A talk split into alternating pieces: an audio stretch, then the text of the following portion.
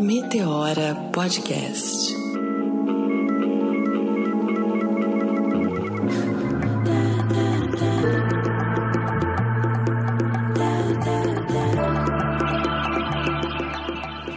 Alô, alô, ouvinte Meteora. Aqui quem fala é Cris Guterres, diretamente da minha varanda. E delícia, parei aqui um pouco para gravar para vocês. E tô aqui num domingo tão gostoso, tá friozinho, mas tem um sol, um céu sem nuvens, tá um dia lindo e eu tô aqui me sentindo tão grata de viver uma vida gostosa, de poder gravar para vocês.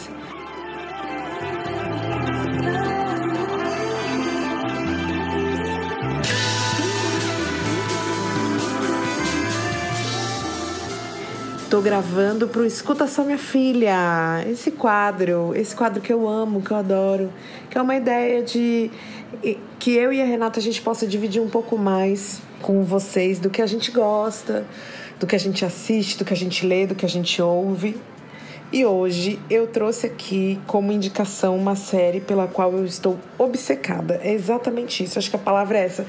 Obcecada. Run the World. É uma série da Stars, do canal Stars, que está passando na Amazon Prime e Socorro. Só para você ter uma noção de como eu estou obcecada por essa série.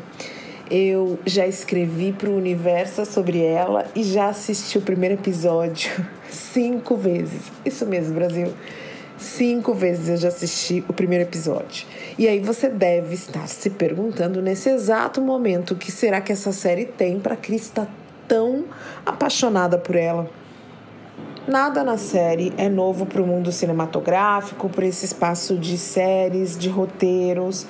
Na verdade, nós estamos falando de quatro amigas que, aí na casa dos 30 anos, com seus dilemas, com as suas histórias, convivendo, se divertindo, com dúvidas. Isso não é novo. A gente tem inúmeros nomes de filmes e de séries que já exploraram isso intensamente. Mas o que faz com que eu esteja apaixonada por esta série é o fato dessas quatro amigas serem quatro jovens negras e elas estarem convivendo e vivendo essas histórias no Harlem, que é o bairro de Nova York com toda essa temática e história afro-americana. Ou seja, para mim, das cidades que já conheci no mundo, o lugar mais especial do planeta é o Harlem, é um lugar sem igual. Eu já tive o prazer de estar no Harlem três vezes. Pude comemorar meu aniversário no bairro, em um restaurante do bairro.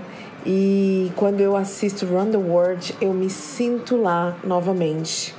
A série, o roteiro da série é de uma mulher negra e jovem chamada Liv Davenport e a showrunner da série nada mais é do que a Yvette Lee Browser, que é uma mulher que já está acostumada a colocar lá no cenário é, dos Estados Unidos séries com essa temática de amigas negras e que vão que vai desenvolvendo aí os dilemas das mulheres da atualidade. E essas duas se uniram e fizeram Run the World. E o que é mais incrível, acho que não tem o que é mais incrível na, na série, porque tudo é tão perfeito. São quatro amigas: a Ella, que é a Andrea Bordeaux, a Renee, que é a Brisha Webb, a Sandy, que é a Corbin Reed, e a Whitney, que é a Amber Stevens. Eu me identifiquei com todas elas em alguma questão. Eu mais me identifiquei com a Ella porque ela é, é jornalista e está vivendo vários dilemas que são muito parecidos com os que eu tenho vivido. É, tem uma cena incrível dela com a psicóloga, que a psicóloga fala para ela assim: por que, que você está criando tantos problemas? Eu não quero dar tanto spoiler. Por que, que você está criando tantos problemas com uma situação que não deu certo na sua vida? Você é linda, perfeita. Você tem a vi você não tem problemas na sua vida. E ela fala assim, mas mesmo assim eu não estou feliz.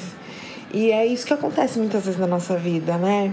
A Renée é uma mulher muito batalhadora, guerreira, e ela tá numa situação muito complicada do casamento dela. O marido dela resolve fazer umas escolhas pessoais, isso faz com que ela seja a pessoa que tenha que manter financeiramente a casa, ela não fica satisfeita com isso. E ela também tá num momento de descobertas também profissionais, né? Onde ela, ela tá ali, se joga tudo pro alto e investe, começa a ser uma empreendedora, porque ela tem um trabalho bacana é, é na, no mundo corporativo, e a, mas ela tem medo. Ela tem muito medo se não der certo, né? Como é que eu faço isso? É, são histórias do nosso dia a dia, né? A Whitney vai casar com um cara que é perfeito. É um cara lindo que a ama, médico que estudou em Harvard. Ela é uma profissional incrível do mercado financeiro e tal, magra, maravilhosa. Tem uma questão do colorismo, porque ela é clara, então isso é colocado e questionado na, na série muitas vezes, né? Você ainda é clara, tem essa passabilidade aí no mundo, mas ela tem uma cobrança intensa com a perfeição, ela tem que ser perfeita, e aí ela se sabota durante inúmeros momentos me identifiquei intensamente com ela, sou essa sabotadora. E aí a psicóloga, num dado momento, vai falar para ela isso também. É, essa sua autossabotagem tá te deixando muito ansiosa. Para com isso. Se acolha mais, seja mais, seja mais é, tranquila com você. Você não pode ficar brava porque as pessoas são egoístas. No fim, a vida é sobre nós mesmos. E esse caminho de autossabotagem que está seguindo só vai ficar pior até você descobrir como ser gentil consigo mesma. E eu não sei como te dizer isso. Mas algumas vezes você vai errar. Bom, eu sempre me cobrei demais para tentar errar o mínimo possível. Você tende a pensar demais nas coisas. Se não for contar pro Ola da traição, então segue em frente, para de se torturar. Em inúmeros momentos a gente é, se trata tão mal. Eu costumo dizer que se eu tratasse qualquer pessoa na vida como eu me trato, eu não conseguiria conviver com ninguém, porque eu sou insuportável para mim mesma. Assim, eu sou a maior crítica. Eu, eu, eu digo muito que eu sou um grande obstáculo à minha felicidade, à minha liberdade, e eu tenho que lidar com isso todos os dias e, e, e vencer ao máximo para tentar fazer com que as coisas sejam leves e, e me acolher mais, sabe? Nisso, nesse mundão onde a gente já apanha pra caramba, ainda mais sendo mulheres negras. E aí faltou falar da Sonde, que a Sonde é a sensata. Ela é aquela amiga do grupo, do rolê, que é super sensata, porque é isso que é bacana. Eu fico assistindo a série, fico identificando é, as minhas amigas ali, né? A Sonde é a sensata e ela tem um relacionamento com o professor, com o orientador dela de doutorado, que ela morre de medo de assumir, porque ela também acredita que a sociedade vai dizer que ela só chegou aonde ela chegou que ela conseguiu estar aonde ela está porque ela teve um homem empurrando ela, né? Para poder chegar onde ela chegou. E na verdade não é nada disso. Ela é espetacular, ela é incrível. E ele mesmo reconhece isso nela. E ele, ele quer muito que eles é, exponham esse amor ao mundo. E diz sempre para ela o quanto ela é incrível. E para não deixar que o que ela, o que ela tem medo que a sociedade é, diga dela possa definir é, as escolhas que ela vai fazer na vida.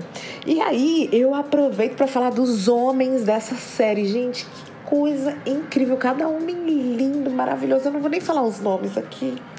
Eu vou deixar você assistir para você ver eles não estão no centro das discussões, eles fazem parte das discussões, dos, dos dilemas delas, mas eles não estão no centro. Elas estão além, elas estão falando sobre se colocar, na, como se colocarem profissionalmente, elas estão questionando se, mesmo solteiras, se elas querem ser mães ou não, de repente congelar os óvulos ou não. Elas estão o tempo inteiro é, vivendo a vida delas e fortalecendo muito essa amizade que elas têm. E assim de uma maneira muito linda que me lembrou né, de irmandade que a Alice Walker fala em A Cor Púrpura, que é um romance incrível que depois acabou se tornando filme, né, pelas mãos e gravado pelas mãos do Spielberg, tem até a Whoopi Goldberg é, no papel principal da Sally.